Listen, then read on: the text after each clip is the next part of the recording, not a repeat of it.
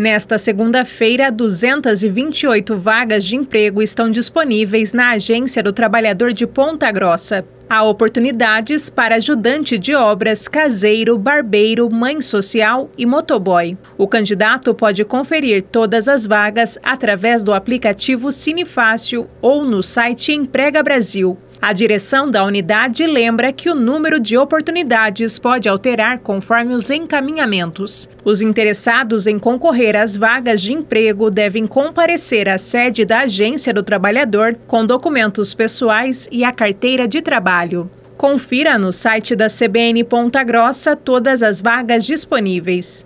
Bárbara Brandão, repórter CBN.